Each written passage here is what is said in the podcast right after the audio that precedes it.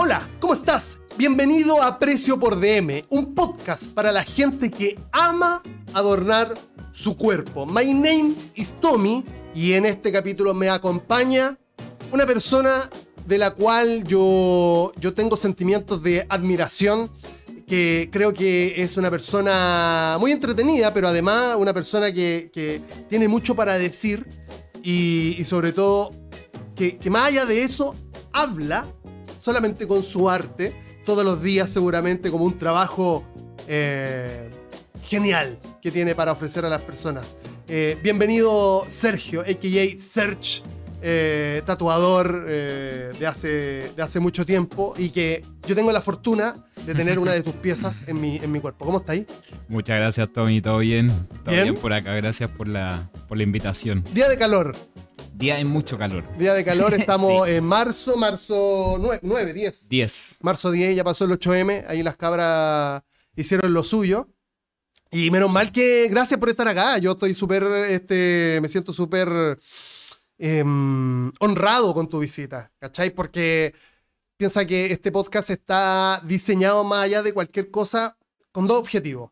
Para que yo pueda hablar con personas bacanes como tú, porque yo te admiro mucho, Vale. y, y para que la gente se sienta acompañada y yo acompañar a la gente. Eso es como súper este, súper importante para mí, ¿cachai? Aquí este, hay personas que están en su casa seguramente barriendo el patio o lavando la losa, ¿cachai? Lavando el auto, están de repente manejando también. Y ahora están a punto de conocerte. Y eso es bacán. Claro que sí. ¿Sí o no? Sí, nos había costado mucho como Sí. definir la fecha del podcast, pero, pero bueno, se tardó un poquito, pero llegó. Lo, lo bueno tarda, lo bueno tarda. Así y es, eso, sí. eso para mí es difícil, esa weá. Es como tengo que. Estoy eh, trabajando mi paciencia. Día a día. Para mí, yo soy Sí. poco paciente. Por eso te huevé tanto también. Y, perdón por esa intromisión. No, no, está bien. Pero bueno, pudimos calzar y de hecho, gracias por la invitación. ¿Cómo está la agenda? ¿Está bien la agenda? Sí, está bien. ¿Está bien? Sí, siempre está muy en, en movimiento. Porque estamos todavía estamos en una época acuática, ¿cachai? O sea, cuando... Bueno, primero que todo, vamos a hacer eh, un paréntesis antes de zambullirnos en la conversación. Eh, y vamos a invitar a todas las personas que están escuchando por primera vez Precio por DM a que puedan seguir la página de Spotify, porque, o también si quieren, si quieren hacer la pega completa, que se lo agradecería, eh, seguir también el usuario de Instagram, preciopordm.podcast, porque así se van a enterar que todas las semanas eh, hay mm, episodios nuevos y hay compañía, insisto, hay, hay- aquí hay una conversación que está esperando por ser escuchada. Así que primero que todo los invito y segundo a la gente que nos escucha semana a semana, este mm, Manu Gap, que es como el, el usuario cero, es como la persona que más nos escucha. Eh, eh, bienvenidos a casa nuevamente también, ¿verdad? Lo, lo recibimos como siempre. Y este, decirle a las personas que yo estoy tatuado por Sergio. Entonces, como que ya hemos hablado un poco, ya hemos tenido capítulos de podcast sin grabar. Claro. Entonces, eh, eh, yo, yo sé que está ahí en una época acuática porque el tatuaje, ya entrando, ¿no? A la conversación, Sí. para que te preparís. Está ahí, está como atento a lo que te voy a decir. Estoy atento, Está- sí, estoy esperando. Estoy muy... Eh, en una época acuática va a ser tatuador, pues, weón.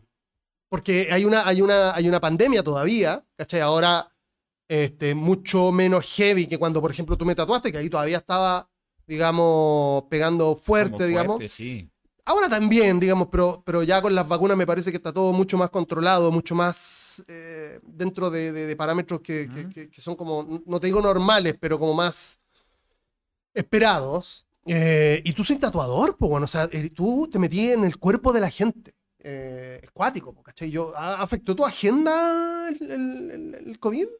Sí, claro. Muy, muy, muy fuerte, de hecho. En serio. El primer año de, de pandemia estuve como cinco o seis meses sin poder tatuar. Cero. Cero. Y fue súper, súper fuerte. De hecho, lo recuerdo como una de las épocas más difíciles de mi vida. Porque... mm, Sí, que pienso que en realidad el mundo hoy en día está muy difícil para todos, de todo lo que está pasando. Eh, estos meses no acompañan tanto. Y en general la, la pandemia sí lo hizo muy difícil. Ahora, eh, siento que igual Tatú hace tiempo que estoy muy involucrado en todo lo que es como la gráfica, el arte en general, la ilustración. Entonces, eso sí me ha hecho como mantener como una visibilidad un- que la he ido trabajando desde muy chico, porque dibujo desde pequeño.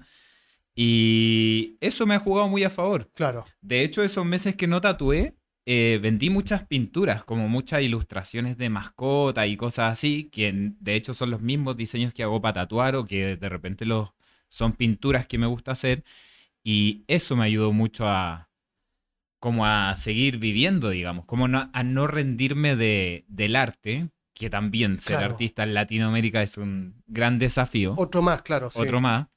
Pero yo creo que al final cuando a uno le gusta algo es como casi imposible que uno pueda dejarlo. Así que, bueno, por más difícil que fuera, igual hay que seguir pedaleando. Lógico, o sea, tú tenés que...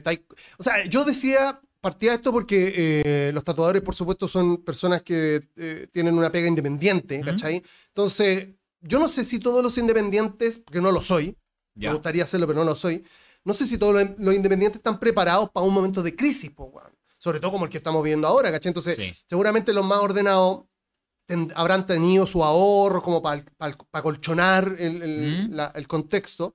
Este, pero me, llama la atención otra cosa, que en el tatuaje quizás no todos son amantes de la gráfica, ¿cachai? No todos se dedican a dibujar después de que, después de que tatúan, por ejemplo, ¿cachai? O a producir piezas gráficas, ¿cachai? Sí.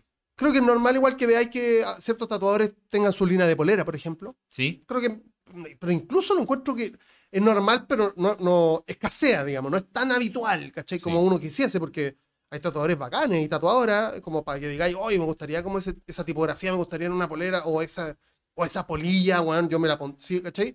Y tú, tú sí, pues, tú estás relacionado a la gráfica, más allá del tatuaje, digamos, ¿cachai? Porque tú, a ti te gusta ilustrar.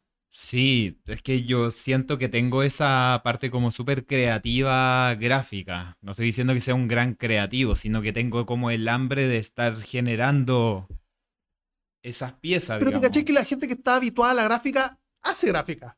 No, no, como que ahora, por ejemplo, eh, mi amigo Garbo eh, sacó unos póster eh, grandes, ¿cachai? En papel, con una serigrafía espectacular, que ¿Mm? son fluorescentes. O sea, tiene como un fantasmita, ¿cachai? Diseñado, ¿cachai? Con unos adornos bien barrocos. Pero en la oscuridad hay una calavera detrás, ¿cachai? Buenísimo. Gente que está metida en la gráfica, que quiere hacer como que. Porque tiene como eso, esos caprichos gráficos, ¿cachai? Eh, va, yo no soy un gran diseñador, pero yo tenía ganas de hacer el sticker que te regalé antes de empezar. Tenía ganas de hacerlo y quiero hacer más porque tiene una relación con la música y otras weas, pero digo. Eh, pero también me gusta como que esos diseños sean latentes, ¿cachai? Como que que, no, que no solamente estén en internet, ¿cachai? No solamente estén en Instagram. Claro, como otro formato físico. ¿cachai? Claro, que, los tengáis, ¿cachai? Como impreso. Es que justo lo, que te decía, como esa hambre creativa, porque eh, quizás si, si no pudiese, si no me pagaran por tatuar, igual estaría dibujando. O sea, muchas veces llego a mi casa cansado y en algún momento me hago el espacio, al menos estoy media hora dibujando, porque siento que eso ya es como parte de mí, e, es, es, mío. O sea, alguien Media hora dibujando, después de tatuar, de un día de pega. Por lo menos trato de que sea media hora. O sea, si tengo un día libre y yo me puedo lanzar todo el día dibujando, bueno, lo hago porque en realidad lo paso bien. Así como cualquier persona dice, no sé, voy a ir a andar en bicicleta, o ir a andar en skate, porque eso es parte tuyo y, y te hace ser lógico. Pienso que eso pasa con el tatuaje. Ahora, volviendo al, al tema de que muchos tatuadores no lo hacen, pienso que también va un poco por la línea gráfica que uno maneja. Y al menos mi estilo sí está muy ligado literalmente a la gráfica. O sea, lo que yo hago siento que tiene muchas influencias de cómics, por ejemplo, que sí es algo que a mí me gusta mucho ver. Eh, tiene algo de influencia de graffiti también, que de hecho yo partí dibujando por eso, porque desde los 13, 14 años ya pintaba graffiti. No tenía como yo sentía que no tenía un potencial artístico grande, siempre me sentí como espectador del dibujo, como que lo veía muy de afuera con cautela. ¿Pero porque tú no tenías capacidades o, o, porque te esperaba respeto? Yo sentía que no tenía capacidades, como que lo mío era ser espectador. Cuático. Hasta que conocí a Banksy, el, el que hace street art. Claro. Y de verdad que muté, así como que un día lo vi y dije, bueno, yo tengo que saber hacer esto. Y nada, pues me paré, fui al súper, compré unas latas de Sprite y, y empecé a... De hecho, empecé a dibujar los insectos que salían como en la sección de donde estaba el aerosol. ¿En Entonces, había muchos insectos de raid. Claro. Moscas, arañas, todo lo que Esa fue tu primera influencia, digamos, Esa fue de, mi influencia. como de, me- digo, ese ya es como algo que querís transmitir, básicamente, el mensaje. Pero tú decías, hasta gráficamente, como que parecieran, o, o tenían tu estilo. Tú dijiste, No, no, aquí lo adopto. hice, lo hice, onda, vi una mosca y dije, weón, ¿por qué no hacer un stencil de una mosca? Claro, ¿Por qué claro, no claro, hacer claro. un stencil de una araña? Claro. Y, y es loco porque al final eso me acompaña hasta hoy en día, o sea, todo lo que hago hoy en día tiene mucha relación con eso. Pienso que quizás muchos tatuadores no tienen como esa afición por dibujar, no diría si eso está bien o está mal. No, no, porque no, no, yo no no, creo un que. juicio. No, no, no es un juicio, claro. Pero me pasa, por ejemplo, con el realismo, que de repente apoyarse en la fotografía me parece súper sensato, porque si vamos a trabajar, vamos a tratar de generar un límite de realismo, creo que el dibujo no sería la No, manera. No. Yo, igual personalmente, pienso que un tatuador tiene que saber dibujar. Pero yo creo que eso ya cabe como en una opinión muy personal. Claro, claro, claro, claro que sí. Sí, sí. Bueno, hace poco, no sé si es lo mismo, pero, pero cae como en la discusión de qué es lo que debería ser dentro del ámbito de otra persona la, el, el, el beef entre Residente y Balvin, po, weón. Y que Claro. Hay personas que van a pensar que capaz que, puta, un artista solamente tiene que ser un intérprete o, o que está bien ser un intérprete. Yo creo que da lo mismo esa discusión, yo porque finalmente queda para la, para la moralidad y moraleja de uno. ¿Cachai? Sea, sí. es tu opinión y me parece, me parece bien. Pero lo que sí, y por eso quería ir a este, a este tema, es que a ti la gráfica entonces te define, po, weón. ¿Cachai? Porque tú tatuáis, pero además de tatuar, tú mismo lo dijiste, o sea, si no fuerais tatuador estaríais ligado a, a- a hacer cosas visuales, ¿cachai? Sí, todo el tiempo. Cuático eso, weón. Me parece cuático porque hay una. Insisto, eh, ah, yo le llamo capricho, weón. Yo le, porque yo, yo quería hacer el sticker. Yo, el tuyo que me regalaste hace mucho tiempo, que lo tengo Sí. pegado en la, en la mesa del estudio de precio por DM. Este, yo cuando lo vi que loco, porque eh, se nota que hay un. Hay cosas que tú querías hacer, hay unas sombras que en volada a otra persona le daba lo mismo. Es como, Claro. pero tú lo querías, ¿cachai? Porque es lo que a ti te gusta ver y, y entregar, ¿no? Sí, Eso todo es el rato. cuando, lo mismo, tu, tu, tu, tu, estilo de tatuaje, lo mismo. Eh, impregnáis en tu piel lo que tú veís. No sé si me explico. Sí, Es como una, hay una relación de lo que tú querís como entregar de, de tus vísceras y plasmarlo también de una forma seguramente comercial, eh, artística, decente en el sentido de, de la técnica, ¿cachai? Porque no vaya a poner una, una línea toda movida o usar tintas de mierda o máquinas de mierda, ¿no? claro, porque en realidad pienso que uno sí va a hacer algo como que tiene que hacerlo bien, ¿cachai? Eso también entra como un- en un campo súper personal, ¿cachai? Como... Al menos a mí me pasa eso, o sea, si, si voy a hacer algo lo hago bien o, o mejor no lo hago. ¿Cómo, Eh. cómo era entonces cuando no lo hacíais bien? Porque hubo- me, me- me imagino que hubo un momento que no lo hacíais muy bien. Cuando uno parte, No, yo creo que hay como un campo así súper, súper largo en llegar como entre comillas a hacerlo bien. O sea, lo que hago bien hoy día probablemente no esté tan bien en dos años más. Y antes tampoco, porque uno suele ser crítico claro. de su trabajo si es que quiere avanzar, o al, al menos yo funciono un, un poco así, como de tratar de hacer, pero sí creo que el arte en general genera mucha frustración. Y eso como que no sé si se puede eliminar, no creo que, que sea necesario, sino que de repente manejarlo, porque la vida funciona también un poco Lidiar así, o con sea, eso. Es una balanza. Claro. Hay días en que te levantáis más creativo, podías hacer como mejores cosas, Claro, claro. qué sé yo, pero al menos lo que estoy haciendo hoy en día igual lo siento como una recompensa porque siento que la gente me busca mucho por lo que hago. De hecho, mi estudio es privado, por lo general siempre agendo en línea, eh, siempre tengo como un tiempito de espera que a veces es más largo, a veces es más Claro. corto, pero suelo hacer lo que a mí me gusta. Y eso ha sido porque ya pasé por hacer otro tipo de tatuajes, porque estuve en ese ámbito como de indagar y probar diferentes estilos. O sea, cuando empecé a tatuar, No, no sé si pensaba en hacer lo que hago hoy en día, pero ¿En serio? quizás no tenía como gran cultura de tatuaje, Ah, ya. como para definirme, bueno, voy por acá Claro. y sigo esa línea. Pienso que al menos en la gráfica todo sale en el ejercicio. Por eso el proceso para mí siempre es bien importante. Claro.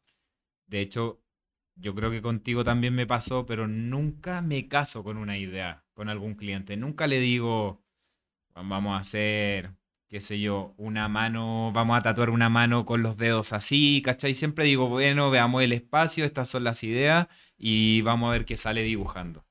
Y ahí sí, como que me meto a, darle vuelta a una idea, dos ideas, tres ideas, dependiendo cómo se pueda, ahí va saliendo. Pero por, por eso me parece como bien importante el, el proceso. Cuático. Cuático. ¿Y, y porque tú empezaste a tatuar, ¿qué año más o menos? Y yo creo que empecé a tatuar hace como ocho años, nueve años. Dale, ya va, ya va de una década, weón. Sí, Qué importante eso. Importante. Qué brígido. Yo Y me de- sentiría orgulloso, digamos. Si, si, si me dedicara 10 años a algo. claro, o sea, para todos lados, igual es un compromiso. Un compromiso hacerlo, o sea, ya lleváis un tiempo y todo y ha- hacerlo bien, digamos. No, pero bien, o sea, a veces cuando uno lo está pasando bien tampoco se pone como a contar tanto el tiempo. Claro. Siento Porque que... pasa también. Es como. sí. Cuando más chico también tuve una época en que, no sé, por ejemplo, cuando, cuando estaba en la universidad, porque yo estudié ilustración. Estudié ilustración justo para eso, como para profesionalizar mi hobby ¿En dónde? en el Arcos. Ya.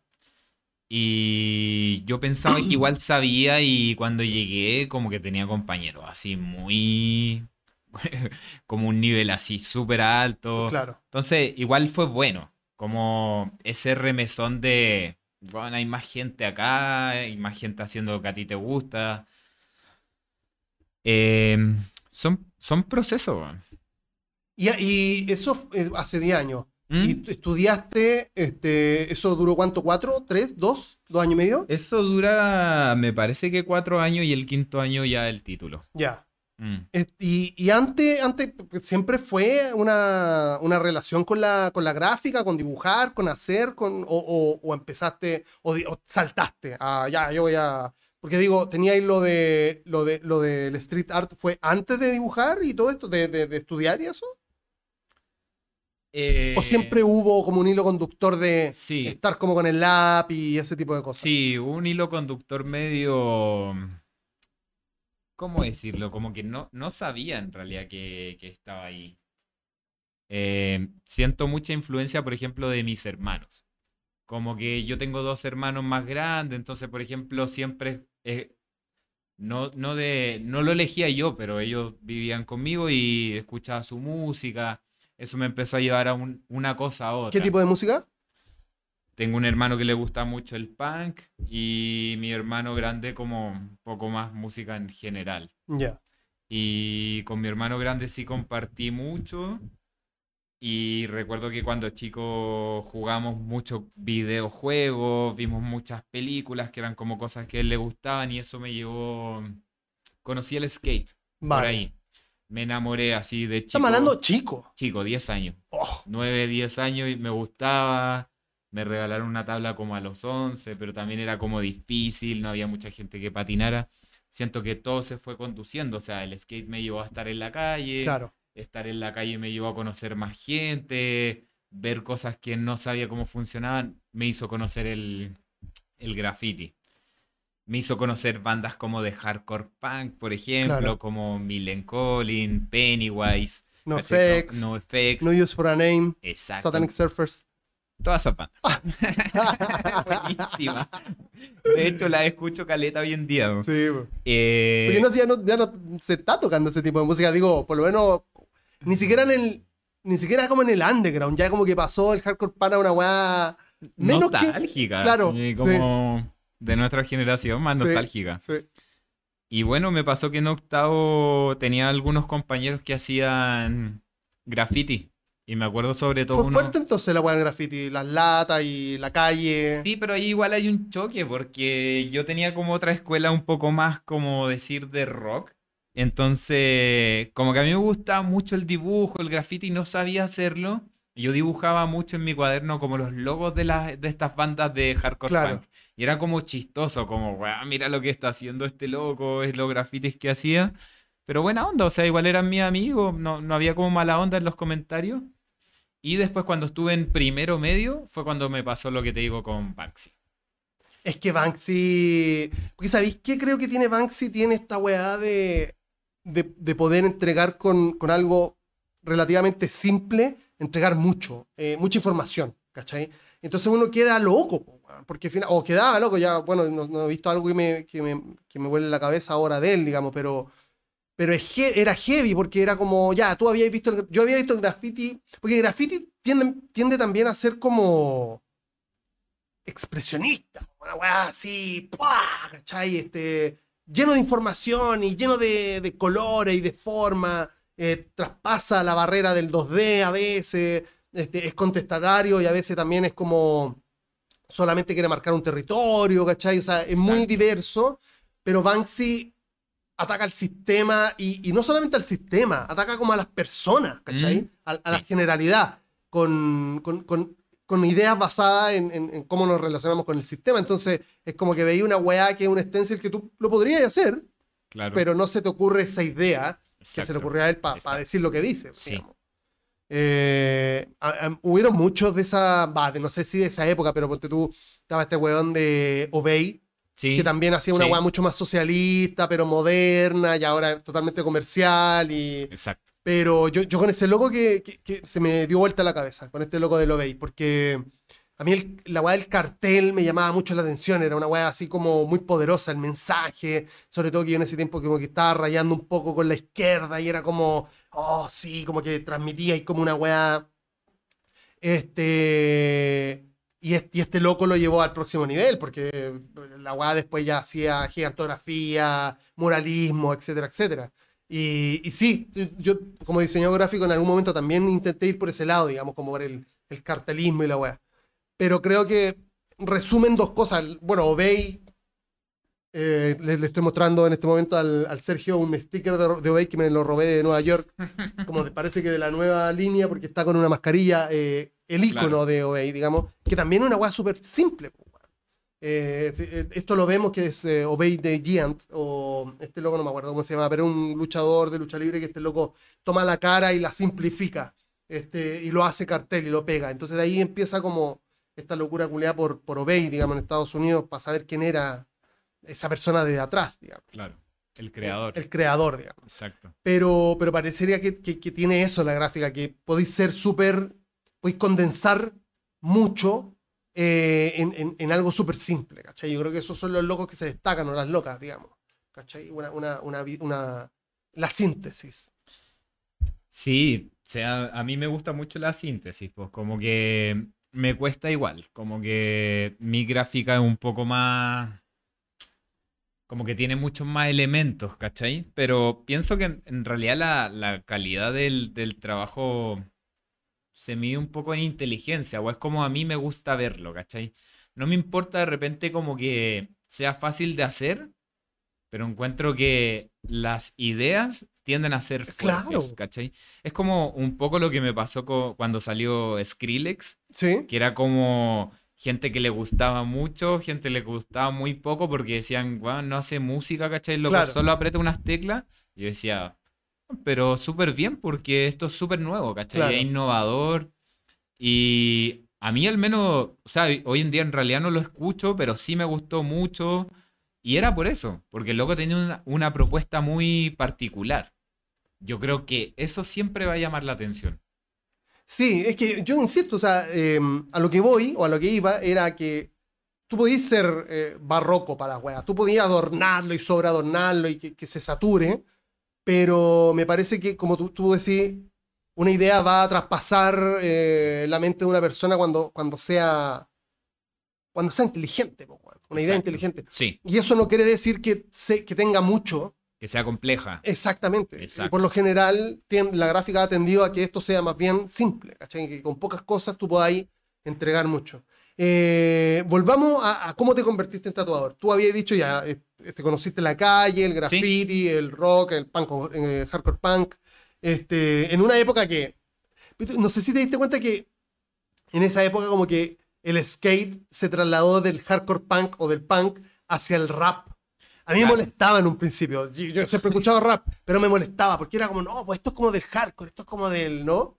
¿No te pasó eso? Sí, me pasó y de hecho era, era divertido porque empecé como a dejar un poco el skate, porque en realidad sí es como algo que también amo mucho, pero en realidad creo que no tengo la habilidad de andar como bien en skate. Claro, claro. Pero me, me, gusta hacerlo, creo que el skate es más que. ¿Pero saca yo, tira Yoli, por ejemplo? No, sí, saco unos ah, varios trucos ah, y todo. Okay, hay, que... hay galería de. Sí, me tiro al bowl de repente y todo. Ah, ok, ok. Pero mm, siento que el skate tiene otro rollo, ¿cachai? Como más de amistad y de estar ahí, ¿cachai? De intentarlo, de estar en la calle, de compartir. No es tanto como el nivel que tú podáis tener. Obviamente eso es, bacán. Hacerlo bien siempre es bacán. Claro. Eh, es que yo soy muy competitivo, Juan. Si yo lo haría, yo intentaría así como ser pro, así, ser campeón chileno, una wea así. Pero porque yo soy así, yo soy una mierda, en verdad. A mí me pasa que me, gusta eso de ser competitivo, pero siempre para mí lo principal es disfrutarlo. Como que pienso que, de hecho, por eso estudié ilustración. Como que, si tú lo pensáis, no era algo muy inteligente de mi parte ni muy estratégico, ¿cachai? Como que, en esa época, por lo menos. Cuatro o cinco años, obtener un título que a nadie le importa, porque lo que importa es realmente la calidad de tu trabajo, pero a mí lo que me importaba más que el título era seguir profesionalizando lo que me gustaba hacer. Porque eso era pre-internet, o, no, no pre-internet, pero en un internet bien básico, ¿no? E, en esa época. No. Pero digo, ¿existía Instagram? Sí. Ah. Bueno, yo estudié hace... yo creo que salí hace como siete años, una ah, entonces fuiste tatuador y, y estudiaste al mismo tiempo. Más o menos. Ya. Lo que pasa, ya, me voy al tiro a eso. Lo que pasa es que cuando entré a estudiar, eh, tuve un grupo, un pequeño grupo de amigos que éramos como cinco. Y yo era el único que no tatuaba. Ellos ya tatuaban. Entonces, ya en primer año, como que el, el tatuaje como que me andaba persiguiendo. Y entonces yo empecé como a ir con amigos de repente a su taller, después ellos tenían como cada uno trabajaba en algún lugar, a veces lo iba a ver, y me empezó a surgir mucha duda. Cómo saturaban los colores, cómo generaban degradaciones, todas esas cosas realmente para mí era incomprensible. Yo no tenía tatuajes, no era tan cercano a los tatuajes. Mi hermano tenía muchos tatuajes, pero yo nunca lo había acompañado. ¿No tenía ninguno tú? Yo no tenía ninguno. Y era otra época de otro nivel de tatuajes claro. también. Y me pareció súper difícil, Me pareció algo súper complejo, súper amplio, y eso me llamó mucho la atención. Y por eso empecé a entrar en el tatuaje. Entonces empecé como a averiguar, me empecé a dar cuenta que para tatuar yo tenía que cambiar toda mi línea gráfica, eh, porque pasa también que el, el, tatuaje tiene muchas limitaciones técnicas hay muchas cosas que realmente se hacían digital, por ejemplo, nunca iba a poder llegar a tatuarla. Ah, ah, ah no, ah, ya, yo pensé que decía ahí como por, por, una relación con lo comercial. No, porque si bien trabajé en tienda comercial de tatuaje y hice muchos tatuajes comerciales, eh, no, no era mi fin, ¿cachai? Como que para mí poder hacer un tatuaje igual era bueno, era un desafío, por ejemplo, se habla muy mal de hacer un infinito, ¿cachai? Y yo, yo siento que si fue un tatuaje que se hizo mucha gente, quizás no es tan recomendable hacerlo, porque ya mucha gente lo tiene, pero es difícil. Es un tatuaje muy preciso, tiene un valor lineal y el trazo es de una, ¿cachai? Entonces para mí era un desafío y yo ese tiempo lo tomé así, o sea, de hacer buenos tatuajes para poder desarrollar mi línea en el tatuaje, digamos como lo más técnico. Sí, yo te hago el infinito. La hice todo el rato. Todo el rato. De hecho, trabajé en una tienda comercial que tenía horarios. Anda, trabajaba de lunes a sábado, de 10 a 8, si no me equivoco. Y estaba todo el día ahí. Y si no entraba alguien a tatuarse, bueno, hacía una pintura. Y estaba todo el día ahí. Duré tres años ahí. ¡Wow! Pero yo sabía que era como un sacrificio, digamos, como va... Fue como tu, tu periodo de iniciación, digamos. Sí, profesional. Claro. Antes de eso había tatuado en mi casa. Ah, solo. Sí. Por las tuyas, eh, eh, tuve un proceso como de aprendizaje cuando iba a ver a mis amigos y después un par de amigos a veces cuando yo tatuaba en mi casa me iban a ver y me dan unos consejos, Igual pero en bueno realidad fue solo. Qué bueno eso, loco. Así Buen- como tener bueno. ese respaldo, porque finalmente. No, eh, y sobre todo en ese tiempo, me parece. Porque yo insisto, ya, esto ya, eh, existía internet y todo, pero no, no de la manera que existe hoy. ¿Cachai? Yo no sé si existían en ese tiempo las publicaciones de, de tatuadores que hicieran eh, publicidad en Instagram. No, ¿Cachai o no? Creo que Instagram no daba publicidad. ¿Me entendí? Me- Sí. Creo que es una época, es un. No te digo prehistórica, pero no es lo que es ahora. Entonces, ahora hay workshop, de, hay, hay cursos hasta en doméstica de tatuaje. Entonces, tu, tu, apro- tu aproximación y la gente que lo hizo hacia atrás tiene un mérito. Digo, hay, hay un tipo de mérito por, por, por- por intentar buscar esa información que no estaba a la mano, pues, Sí. ¿o no? No, de hecho me acuerdo que me apoyé mucho en PDFs que encontraba, ¿cachai? Que de repente no eran de acá, eran de otros países, a veces ni siquiera estaban en español. Y bajaba. De hecho, tengo todas esas carpetas guardadas, un montón de PDF con técnicas súper antiguas, ¿cachai? ¡Wow! Y sí, pues es un desafío, ¿cachai? Y... Pero bueno, grandes recompensas generan grandes desafíos, así es como el dicho. Entonces, de hecho ni siquiera sé si era así el dicho, pero era No, como pero algo así. Ese va a ser el título del, del episodio, te lo digo ya. Eh, está increíble. Así que, no, yo creo que, que es como te dije en un momento, lo importante es siempre estar pedaleando, ¿cachai? Siento Ujú. que la vida es un poco cíclica y pasa eso, o sea, uno tiene momentos buenos, momentos malos. Antes de la pandemia venía como con una racha así súper buena, como que me está yendo súper bien y de repente cae algo que en realidad se nos va a todos de las manos, no puedo seguir tatuando. ¿Tú no estabas preparado? ¿Para la pandemia? ¿Ah? No. No digo para la pandemia, para cualquier cosa, digamos, porque... No, no estaba preparado. De hecho, lo que me salvó mucho, aparte de la ilustración, era que estaba preparando un viaje para tatuar. Entonces, como que tenía unas lucas Ah, guardadas, ya. ¿cachai?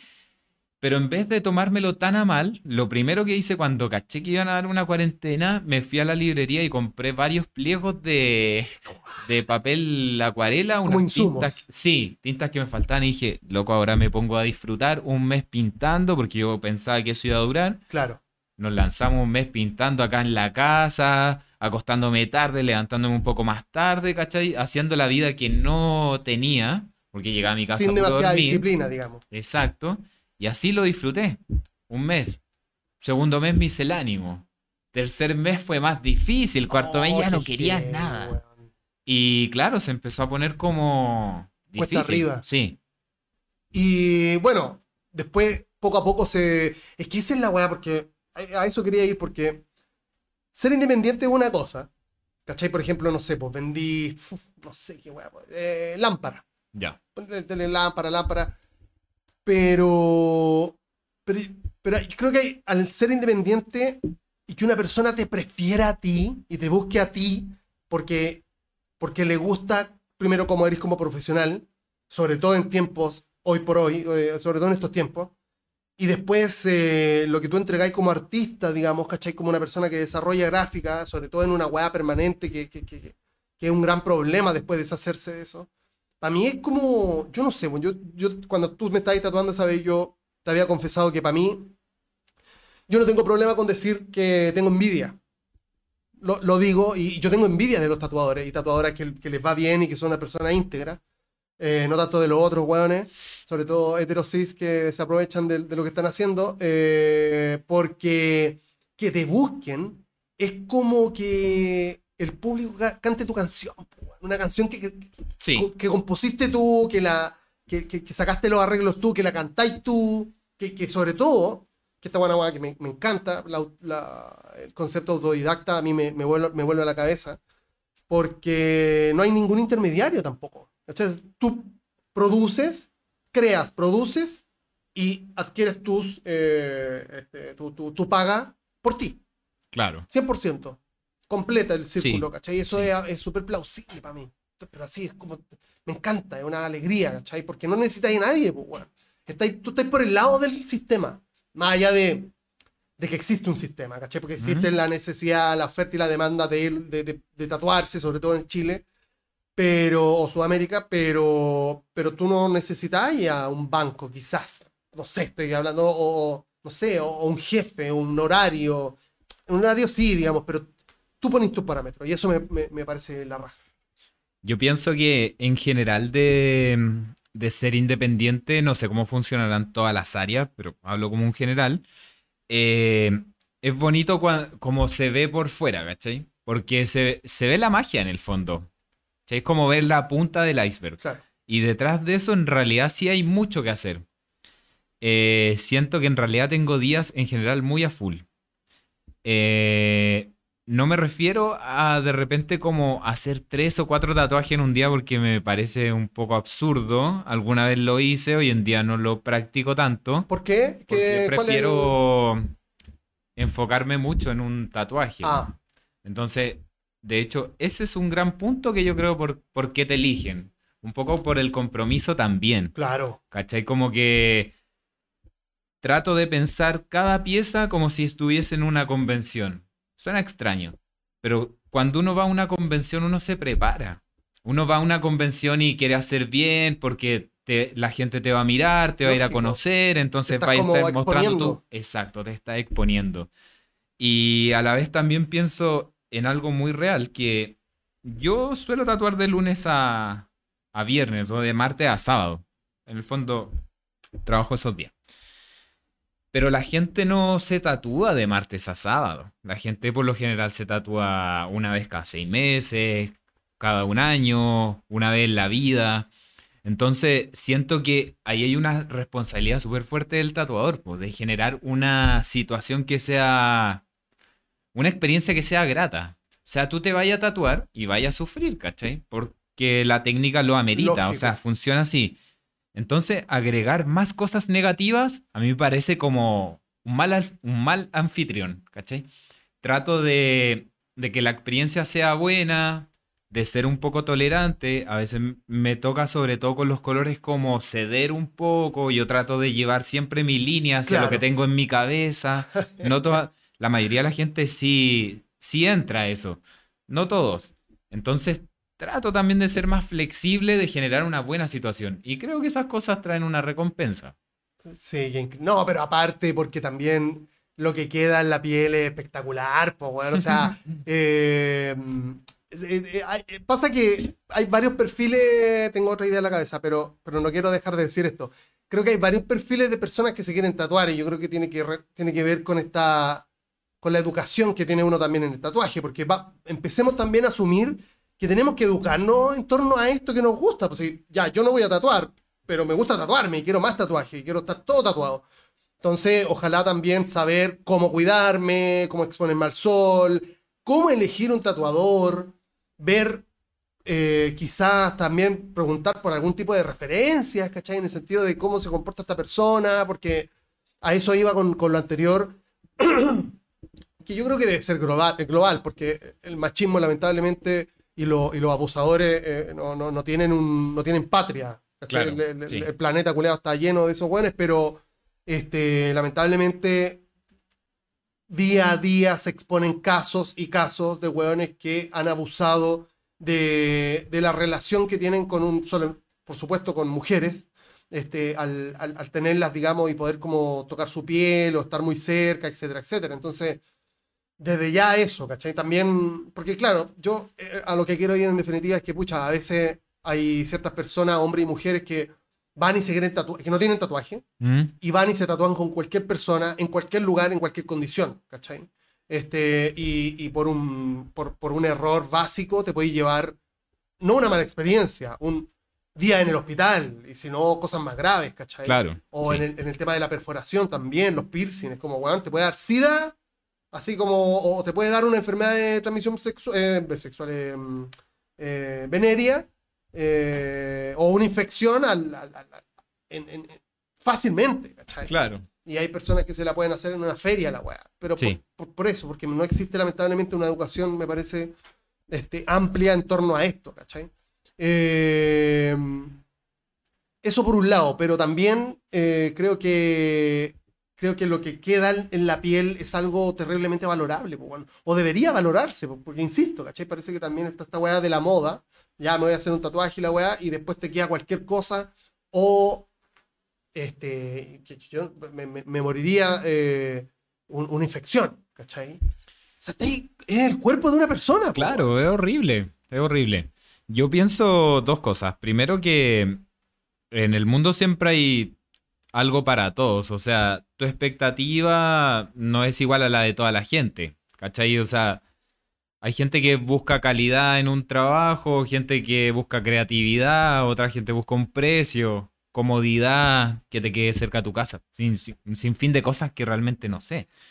Eh, pienso también que... se me fue. No, estábamos hablando, estábamos hablando de esta cuestión de la educación y de, y de con quién, con quién te metes. Sí, a quién ya, ya- eliges, ya sé a cómo lo que eliges, sé a lo que iba. Se me va mucho eso. Yo estoy hablando No, y... bueno, no se te había ido en 40 minutos de podcast, querido. ¿Sí? Estamos ahí. Pensé que llevamos cinco minutos. Eh, no, a lo que voy es que yo igual tengo un rollo como con validar mi rubro, ¿cachai? Y siento que eso igual pasa mucho o en, en otras áreas, digo. ¿Cachai? Como que el tatuaje sí ha tenido una evolución súper grande, ¿cachai? Como pasar a ser, para resumir todo, como ser, entre comillas, de delincuente Claro. a, a llegar a tu casa, ¿cachai? Con un tatuaje y tu mamá te diga, oh, weón, no quería que te tatuarais, pero está súper bonito, claro. qué lindo los colores, qué linda la técnica. Hoy en día, en realidad, quizás sí se puede reproducir una imagen digital, como lo que yo te dije que en un principio no se podía. Claro. Y pienso que eso va de la mano con la evolución de la industria del tatuaje. Mejores máquinas, mejores agujas, mejores pigmentos, mejor técnica al final. Eh, pero todo se va como a la, a la expectativa de la persona. Eh, yo sí agradezco mucho cuando la gente me busca, porque pienso que eh, muchos de los flashes que hago de repente como disponibles o de las ideas que le presento a la gente, sí tienen aprobación positiva y tienden a ser como cosas súper definidas que a mí me gustan, pero bueno, he hecho todo en mi cabeza, casi como una juguera, y me lanzo ahí a dibujar. Yo insisto, o sea, eh, es, es que lo que tú dices, es un todo, ¿cachai? Es Sí. un todo, porque yo insisto, si te buscan, es porque ya tienen una referencia. A eso me Claro. refería con lo anterior, ¿cachai? Y una referencia también, queramos que no, es, oye, ¿este weón es una persona respetuosa? ¿Cachai o no? Sí. ¿Me entendí? A eso voy. Sí, ¿cachai? ya. Eh, es cuático, es cuático ese tema porque Es que tengo que Ah. sí, a, a mí la verdad es que me, me complica harto porque siento que en mi onda de querer validar mi rubro, hay mucha gente desvalidando el rubro. Claro. Eh, siento que lamentablemente el tatuaje se presta mucho para eso. No estoy defendiendo a nadie abusador, que quede súper claro, pero se trabaja con el cuerpo. Es que eso. Y ahí viene un tema de inmadurez también. Yo recuerdo que la primera vez que me tocó una clase con modelo, cuando entré a estudiar ilustración, eh, la profe nos dijo, onda, cabros, pónganse serios, ¿cachai? Eh, aquí no hay espacio Maduren. claro, o como para otras interpretaciones. De hecho, nunca dijo va a venir un modelo y se va a parar desnudo, ¿cachai? Y eh, todos lo vamos a dibujar. Lo dio a entender. Loco, estamos viendo anatomía de figura humana. ¿Cómo quieren que trabajemos mejor? Así se trabaja, ¿cachai? Claro. Entonces pienso que cuando llega una persona a tatuarse contigo, más de cómo es, es una persona y fin. Y tú tienes que ver un cuerpo y componer ese cuerpo. Eh, siempre, y la gente que está tatuada conmigo lo sabe, siempre estoy insistiendo en el tema de los tamaños, eh, la forma, siempre estoy buscando los centros. Ocupo mucho esa palabra que digo, que el diseño te abrace el músculo, porque me gusta como que se, claro, como que se mimetice, que si el cuerpo tiene un movimiento, el tatuaje funcione acorde a eso, que no se interrumpa. Entonces, eh, darle otra mirada o sexualizar el cuerpo, puta, en verdad me parece como poco profesional, obviamente, pero me parece como estúpido, ¿cachai? Siento que el tatuaje se presta para ese tipo de gente. Pienso que mucha de la gente que han funado dentro del tatuaje, eh, más que nada son abusadores ocultándose en el tatuaje. Claro. Porque si tú miras, no son grandes tatuadores, no es gente Claro. que lleve mucho tiempo en eso, no hay una indagación de tatuaje. Ojo, hay gente tatuadora que sí también eh, genera ese abuso, ¿cachai? Insisto, no estoy defendiendo a nadie, pero creo que lamentablemente es como súper bueno ese ámbito, ¿cachai? Sí, sí, te cacho. Sí, o sea, me parece súper lógico en el sentido de que, claro, cuando, cuando funan a un loco, no, por lo general no es alguien que tú digas, puta, eh, se perdió un gran baluarte.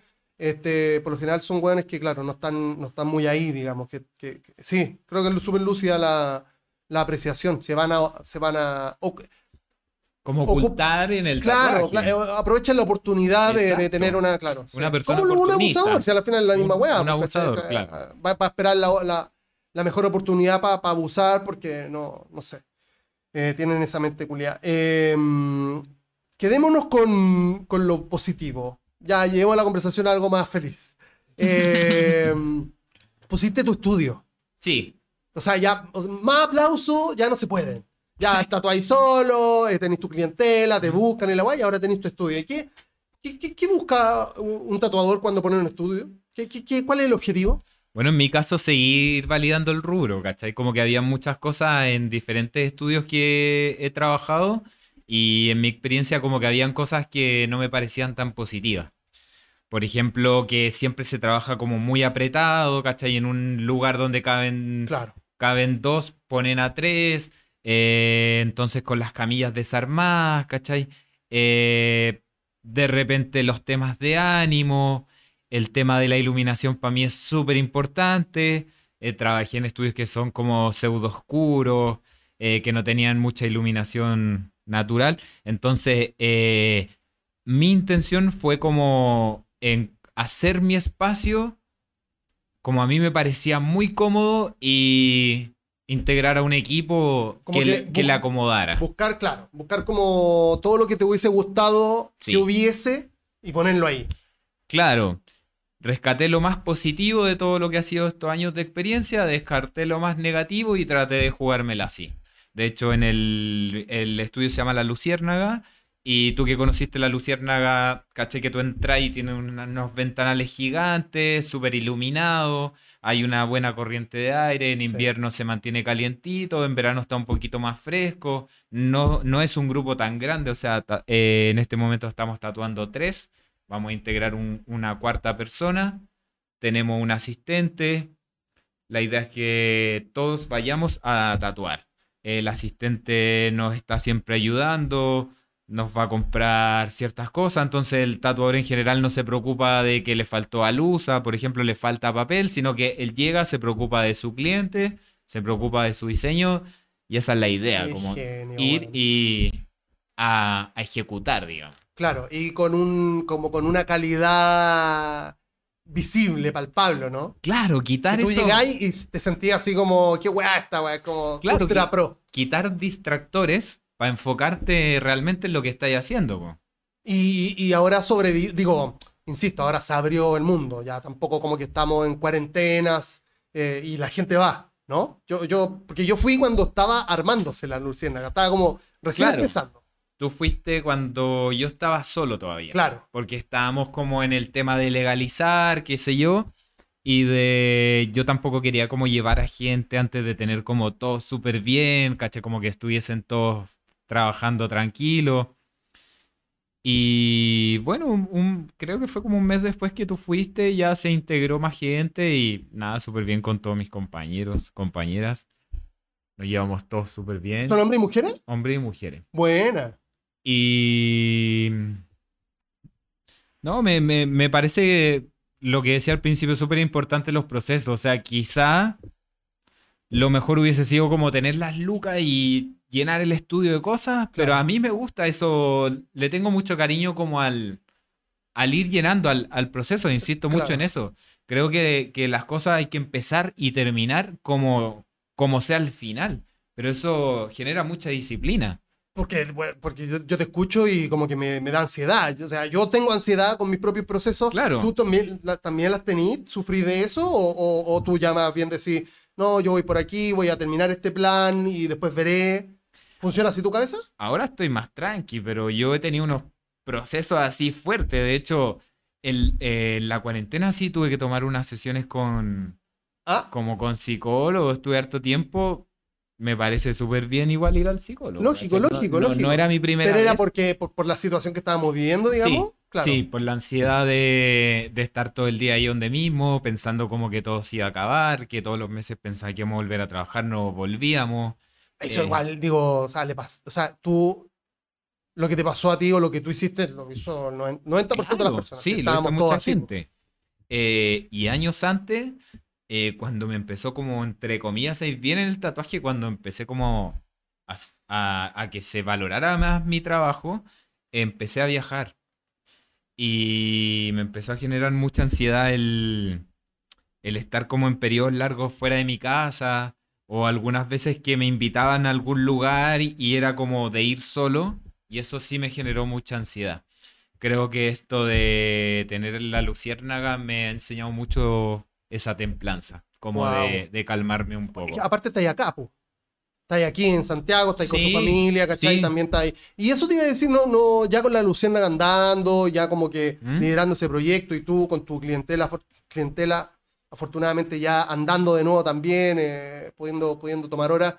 Este, ya no, el tema de las, de las convenciones y eso ya no, no, no, tú no vayas a participar o, o- Sí, sí, de hecho estoy súper entusiasmado. ¿En serio? Lo que no tengo planeado por ahora es viajar. Ah, Digo fuera de Chile, Fuera de así como Chile, viajes largos, qué sé yo, porque comprometen mucho enfoque y yo soy mucho como de enfocarme en una cosa, terminarlo y pasarme a la otra.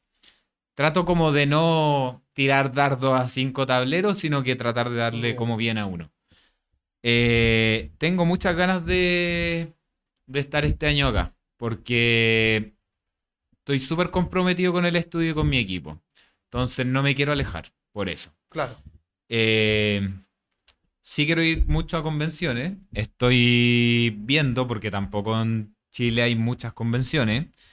Así que bueno, a medida que salgan me, me voy a ir inscribiendo, pero en realidad quiero ir a todas. Pero por una cuestión de competitividad, porque tú, tú cachai que tu nivel ya llegó a un punto que tú decís, ya puedo llegar acá y demostrar una weá heavy, o por ir a compartir y estar más involucrado en el ambiente, show business. La- No, no, show siendo business. muy, muy, muy sincero por ir a compartir y que, que la gente me conozca un poco en nichos Ah. que de repente no son míos. Pero si bien soy consciente de la calidad de mi trabajo y me agrada, no me siento pleno al 100 porque creo que siempre puedo dar un poquito más, creo no sentir ego por eso o no de una manera exorbitante, ¿cachai? Soy súper consciente de que siempre están naciendo nuevos talentos. Me ha tocado trabajar con gente mucho más grande que yo, con mucho me- menor que yo, con calidad de trabajo mucho más fuerte, a veces mucho menor, y, y realmente eso se aprende. O sea, la calidad Porque de tu tú cachai que tenía un nivel, ¿verdad? O sea, estamos hablando que, no sé, pues si jugarais LOL, seríais bueno. Bueno, yo, como competitivamente bueno.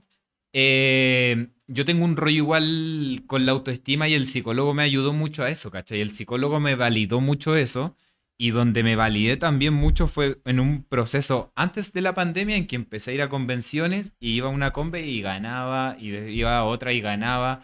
Y así, incluso una vez me, después que gané la Comic Inc., que me parece que fue año 2018, Un, un a Leo Malwe, sí, que seguramente eh, le voy a mandar este podcast para que Bacán, lo escuche, porque seguro, él también tiene que ser parte de este podcast en algún momento. Voy a tener que ir a, a Viña Claro. a, a hablar con él. Pero Comic King ahí hecha por él, seguramente. Sí, claro, hecha por él, súper buen evento. De hecho, creo que es la combe que más me gusta acá de, de Chile. Cacha. Me, me parece súper, súper buena. Y eso fue en junio. En julio no hacía nada y en agosto iba a una convención en Santa Cruz de la Sierra, en Bolivia. Eh, de hecho, me gustaba mucho ir para allá. Y bueno, cuando gané la cómic, me invitaron a la convención de Guayaquil, en Ecuador. Pero fue la primera vez que me invitaron de la convención.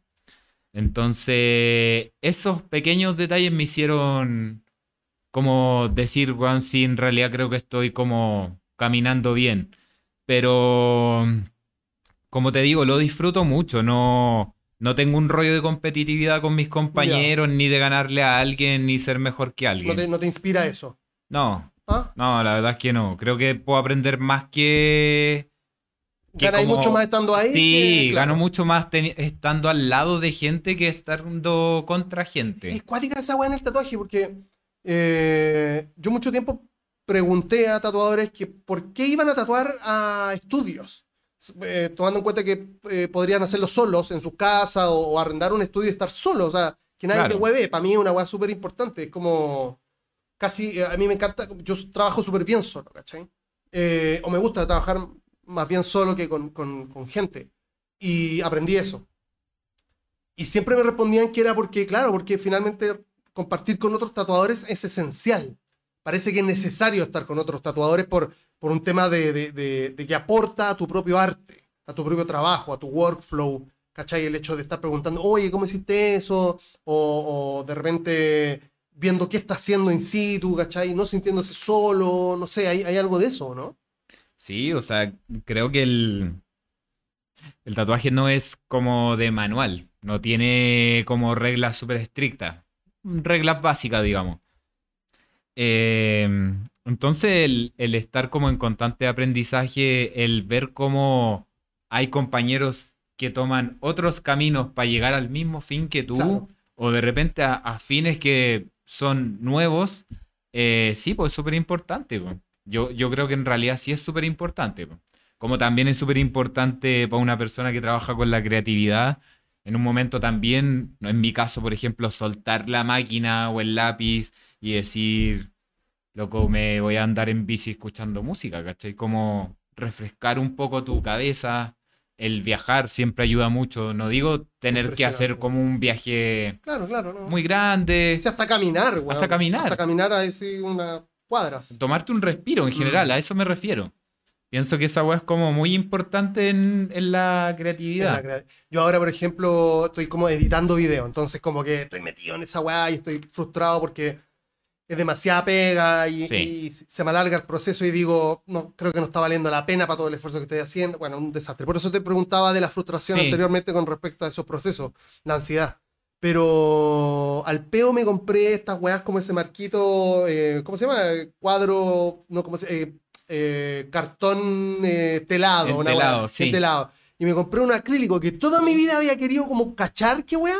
Y es eh, mágica la sensación de, de no, que, que no pensáis. Cuando yo, yo no estoy, yo Sí. me pongo como a, a tirar línea al peo, así una cosa que te digo que no, no tengo idea de lo que estoy haciendo, pero escuchando música es como liberador, weón. Es como de verdad, ca- casi como una meditación. Claro. Es impresionante. Sí, igual es fuerte ese tema, porque en el fondo cuando estáis dibujando, pintando, estáis contigo, con tu... Eres tú y tu cabeza. Claro. A eso voy. Entonces, llega un momento en que sí te puede abstraer mucho, pero no todos los días son así. po. Claro. Hay días en que son difíciles y bueno, tenés que responder igual y ahí la cabeza te empieza a jugar un poco en ¿Y tú qué contra hacías también. entonces para salirte de ese, de ese rollo? ¿Tú patináis? Eh, sí patino, pero en realidad patino muy poco, weón. Patino muy, muy poco. entonces te pasa poco esto de, de- de necesitar... ¿De la frustración? No, no, no, de necesitar estos escapes para, No, para no. refrescar. Lo necesito siempre. Pasa que parece que tú, después del tatuaje, al dibujar, te escapáis ahí, en el dibujo, ¿no? Eh, Porque si me decís que patináis poco, Claro, o sea, me encantaría patinar mucho, pero ya, ya no tengo como la edad ni... ya, pero me estáis weyando. así Weón, como- el skate es una weá muy demoledora, weón. Seguro, claro. Seguro, o sea, y hay que tener tiempo, ¿cachai? Para el tatuaje hay que tener tiempo. Claro. Entonces, por eso te digo, prefiero como hacer una jerarquía de las cosas que me interesan más hacer y lamentablemente el skate quedó como bien abajo. Oh, Entonces me pasa que sí, por ejemplo, en el auto siempre tengo la tabla. Entonces a veces vamos a algún lugar que hay una rampa, bueno, ya me empiezo a tirar un rato, ¿cachai? Eh, ten- si voy de vacaciones, lo llevo, ¿cachai? Pero no genero tantas situaciones de, de skate, Vale, ¿cachai? entiendo. Eh, me desahogo mucho en escuchar música. Me desahogo mucho en ver una película, por ejemplo. Me encanta Vale. eh, en estar con amigos, ¿cachai? Como que eso, en hacer cosas que me saquen de mi habitualidad. Claro, claro. Eh, va a sonar chistoso, pero lo, lo último que quiero como agregar a mi rutina es cuando me salga a cocinar algo, porque me he dado cuenta como que tengo algo con los postres, ¿cachai? Oh, entonces, como que- shit. a veces he cocinado cosas y tienen como súper buena aceptación. Y eso es bonito igual, Postres. ¿cachai? ¿Y Postres. qué tipo? Y ya no, tenéis que decir cuál. ¿Cuál te sale mejor? ¿Qué, qué es lo único lo que uno, di- lo Puta, que es que dice? el, el pay de limón me lo piropean caletas. Pay de limón es God, básicamente en la vida. Es, eh, Sí, el pay sí. de limón es hermoso, el pay de limón. Claro. Pero yo no soy cocinero.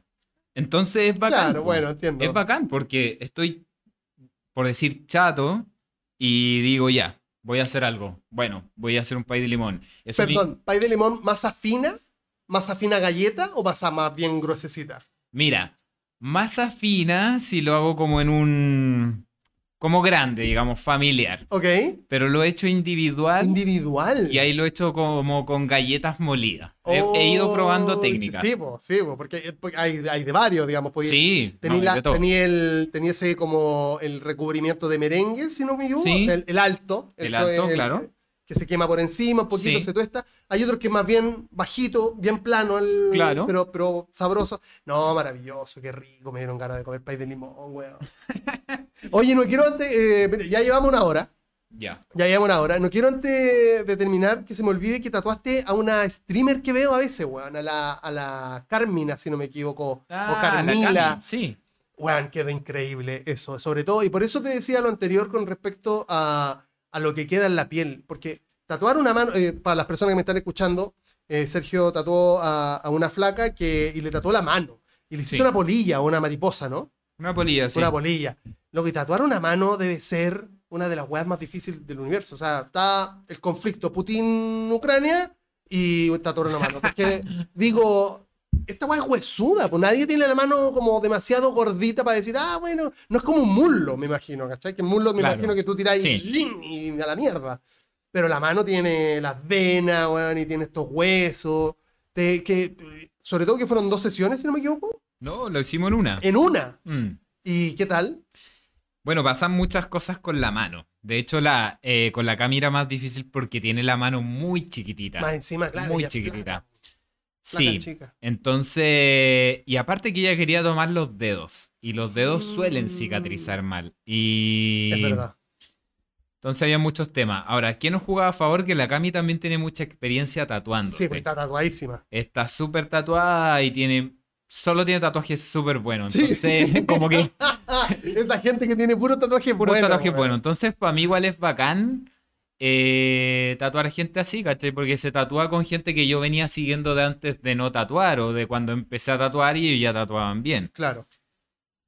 Eh, me pasa con la mano, me pasa con el cuello, la cabeza, las costillas no tanto, pero sobre todo con las manos y la cabeza y el cuello, que me tardé mucho tiempo en hacerlo.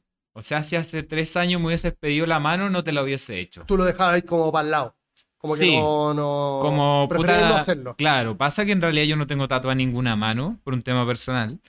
Y entonces no siento no tener la experiencia para hacerlo. Me dediqué mucho tiempo a estudiar cómo hacer esas piezas antes de poder hacer una. Ah, ah, ah, ah, ya, pero no porque. Ya, ya, ya, ya. Pero no, no, lo, no lo dejaste de lado del todo. No como que te olvidaste de la mano, sino que quisiste indagar y, y curtirte información para hacer la Claro. primera, digamos. Claro, ¿Y esa es la primera? no. Ah, Eh, es un poco desilusionante, por ejemplo, hacer un tatuaje que cicatrice mal. pucha. Eso en verdad es Pa- súper para las dos personas. Para dos personas, eh, a veces no es culpa del tatuador. A veces no es culpa de la persona. Mm, Entonces, sí, pues como que a mí me parecían como tatuajes muy comprometidos y no podía hacer una cagada en una mano, ni en un cuello, ni en una cabeza. En realidad en ninguna parte del cuerpo se puede hacer eso. claro, claro, pero la mano está ahí, es Claro, es muy expuesta. Entonces sí, me dediqué mucho tiempo como a estudiar amigos que tatuaban. Eh, esto va a sonar medio extraño, pero te juro que es verdad que a veces se ponían a tatuar y yo, weón, me puedo sentar acá y, weón, ponía O una sea, silla lo haría. estaba dos, tres, cuatro horas sentado ahí mirando cómo, weón, cómo inyecta, ¿cachai? Qué sé yo. Y siempre estoy como tratando de tratar de hacerlo mejor. Lo que tú decís, por ejemplo, en Doméstica hay una tatuadora europea que me gusta mucho, que sacó un, un, un curso de cómo hacer un tatuaje floral de pecho. Lo compré, lo vi, de hecho, weón, me encanta Doméstica, he hecho un montón de cursos ahí. Y es lo que te digo, o sea, eh, más allá de que te paguen o no, o tener ganas de hacerlo o no, bueno, es una weá que a mí me gusta, ¿cachai? Lo voy a hacer igual. Claro, claro, claro, claro. Sí. Entonces, pero siento que el tatuaje tiene eso, como un compromiso. Cuando yo empecé a tatuar, estaba mucho más ligado al graffiti. Y en el graffiti yo en realidad lo único que necesitaba era pintura y un muro, y si no se busca otro muro y ya, o si quiero dibujar me siento y hago un dibujo. Pero para tatuar a alguien necesito que esa persona quiera mi tatuaje. Sí. Y eso es difícil. Y Sí, bueno, po. creo que todo este compromiso, todo el estudio y todo, bueno, en algún momento da resultado. Siempre digo lo mismo, a mis compañeros les digo lo mismo. Loco, si tú estás ahí 5.000 horas haciendo un dibujo, no hay ninguna chance que eso no funcione. weón. La velocidad de afinar tu trabajo depende de ti. O sea, si tú querís dibujar, por decir, un rostro neotradicional muy brutal, y a eso le va a dedicar una hora por semana, sí, tu proceso va a ser larguísimo. Si tú le puedes dedicar tres horas diarias todos los días, tu proceso va a ser más corto. Entonces creo que todo va por ahí también. Y yo en realidad sí me, me comprometí con esto porque me gusta. Todo tiene su final. Perfecto, me queda clarísimo, Sergio. Eh, en, este, en este momento hago un corte yo y ya anuncio el final del programa porque ya llevamos una hora. Ya llevamos una hora. Eh, pero estoy absolutamente deleitado con esta visita. Espero que en Bacán, el futuro, pues, bacán. dos cosas en el futuro, ojalá. Sí, Otro tatuaje tuyo ya. y este tenerte de nuevo en una, en una proximidad, ojalá este año. Buenísimo. Yo sé que es pensé difícil, pero intentémoslo. Pensé que me iba a pedir un pay de limón. Mira, es que ahí, ahí yo te puedo competir, fíjate. Ahí, ahí podemos, ahí yo te lo puedo hacer yo y tú me puedes decir, mira, ¿de qué te falta? Tú me lo criticas y con mucho gusto yo acepto todas las críticas. Este, porque justamente ahí sí me puedo poner a tu altura, porque en la gráfica ya sé que no, ya sé que no me va a costar, pero, eh, pero, pero en, en la comida yo puedo hacerte hasta una pizza, te puedo hacer que, que- que tú digáis, que tú digáis, eh, la verdad es que estoy, estáis bien, Tommy, estáis bien, en esta, en esta, en esta te la doy. Eh, algo que queráis decir a la gente, seguramente te está escuchando la gente que te sigue en Instagram, entonces algo que le queráis decir, no sé, cualquier cosa. Ah, bueno, primero que, que entren a ver mi trabajo y, y si les gusta que me puedan seguir. Claro. O sea, Es mi, que seguramente vienen de tu, de tu Instagram, ¿cachai? Este, entonces seguramente ya cachan lo que así, eh, quizá una invitación a la Luciérnaga, a que se puedan tomar una hora. Claro, pueden, no. pueden ver la luciérnaga, pueden Claro. pasar a visitar la luciérnaga, hay un buen ambiente. Es bacán la ubicación aparte, weón. La ubicación es súper fácil porque Es que está sabes que encontraste un lugar heavy, así como. Porque está al lado de un metro, es lo que tú decías, y tiene una iluminación culiada heavy, o sea, no, casi que tú necesitas tu luz para tatuar y todo eso, Claro. pero o sea, es un lugar con ventanales, ¿cachai? Tiene dos, dos- dos habitaciones heavy, grandes, este lugar para. Dos, ¿verdad? Si no me equivoco. Claro, tiene como una Y, la- y el lobby. Entrada, el, claro. jo- el lobby, sí, lobby. y dos espacios para tatuar. Como Espectacular. Sí, no, yo, y aparte, lo- yo que lo vi, que estaba empezando, era súper cómodo, me imagino ahora que está mucho más pro, ¿cachai? Además con más gente, brutal. Sí, está más entretenido, está más armadito. Sergio, muchas gracias y felicitaciones por tu trabajo, pero muchas gracias por venir y tomarte el tiempo. Yo sé que tenía una agenda apretadísima como un artista. eh, espero verte en algún momento.